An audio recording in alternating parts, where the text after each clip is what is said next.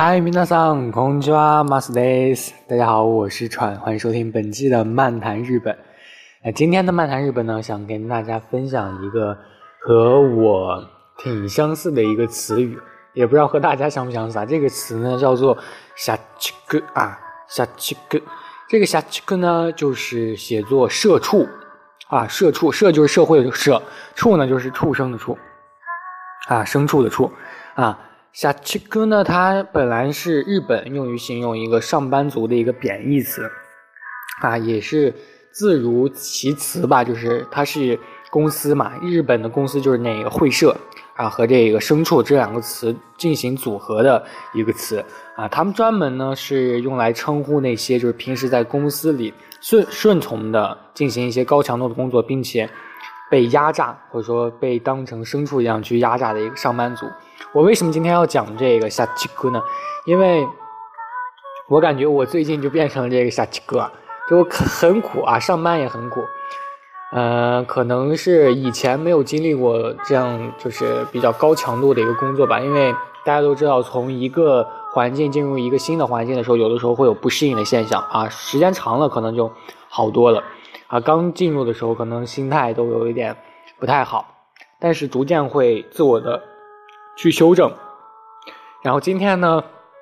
又是高强度的一天啊，感觉有一点累，所以其实我周围吧，就是不知道从什么时候开始，像这种加班狗啊，就这种群体，它就开始很多了，逐渐的变得很多啊。他们有的时候会活跃在这种办公楼里啊，有的时候会出现在写字楼，有的时候会出现在地铁站，有的时候很早的时候，你就会听见床在响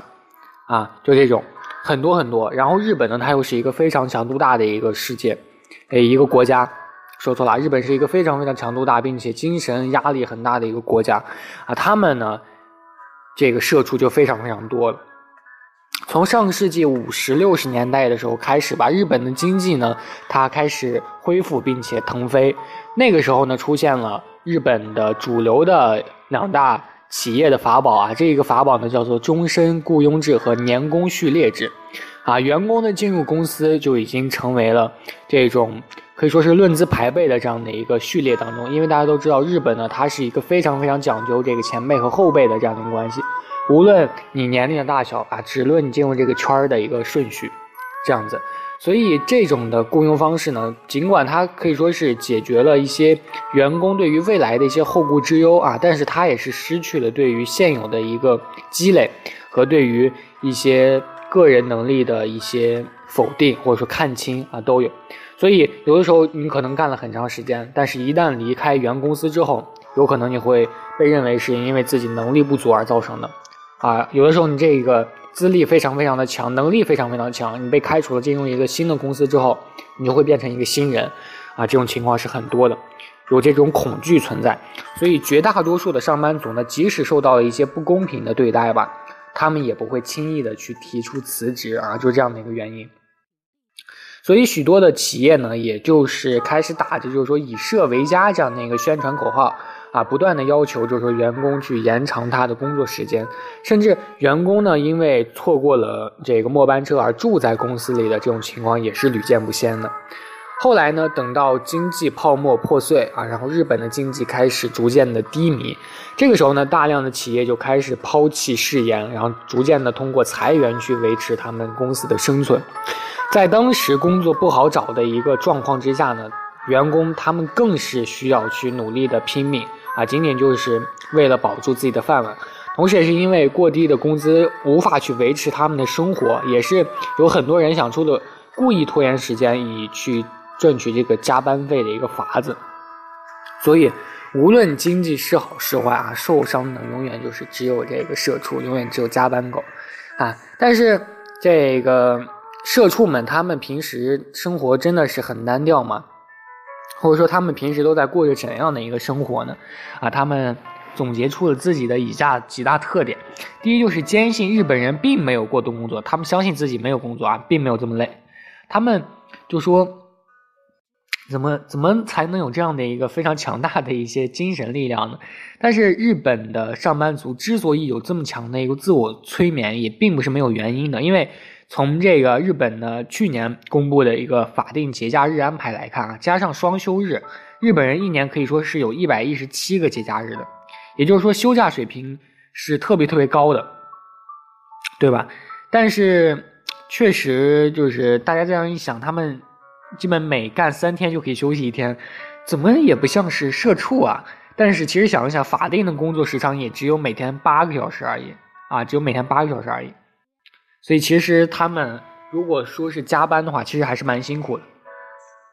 第二点呢，就是他们做不到的工作坚决不拒绝，就是无论在自己多忙的时候啊，被委任的工作也完全不会推辞啊，甚至还会有点开心啊。如果已经出现这样的症状，就说明他已经在成为这个社社畜的道路上。啊，一去不复返，就像把这种加班时间拿出来炫耀的风气一样，就是说自己被委派的任务越多，则越会感觉到自己的一个重要性，也感觉到这这种感觉通常是错觉啊，就觉得自己是一个不可或缺的一个人物，然后陷入中陷入了一种感觉，就是那种繁琐的工作中无法脱身的这种非常非常自我满足的一个感觉当中。但其实人们只是觉得你很好，你办事效率挺高的，你。把事情给你会节省很多很多的时间，节省很多很多的钱，啊，是这样去想的。第三点呢，就是越发在乎同事的评价，就是将以社为家作为人生格言的社畜们呢，他们会变得越来越在意家人们对于自己的看法。这一点我最近真的深有体会。怎么说呢？因为我们的呃周围有很多人，就是开始娱乐性的，就是称自己的朋朋友啊、同事称为家人。但是我轻易不会叫这个家人，因为说这个家人有一点传销的感觉，就是有很多传销啊，这种组织呢，他们都会把自己传销的对象称呼为家人啊，我不知道大家有没有周围有没有这种叫法，我一般不会这么叫啊。然后来自同这种同事们的不满或者说恶评，往往会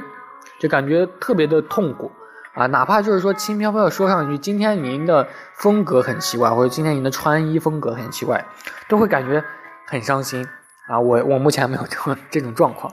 而对于就是说几乎将自己的所有都奉献给了公司的这种社畜们来说呢，一句就是，呃，您辛苦了，奥斯卡雷斯曼啊，还有一些没有你不行这种话，大概就是会让他们高潮，会让他们特别特别的爽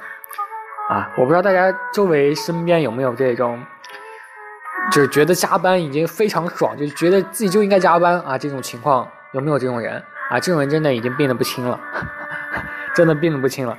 但是有的公司呢，其实有的日企它并不是，嗯，很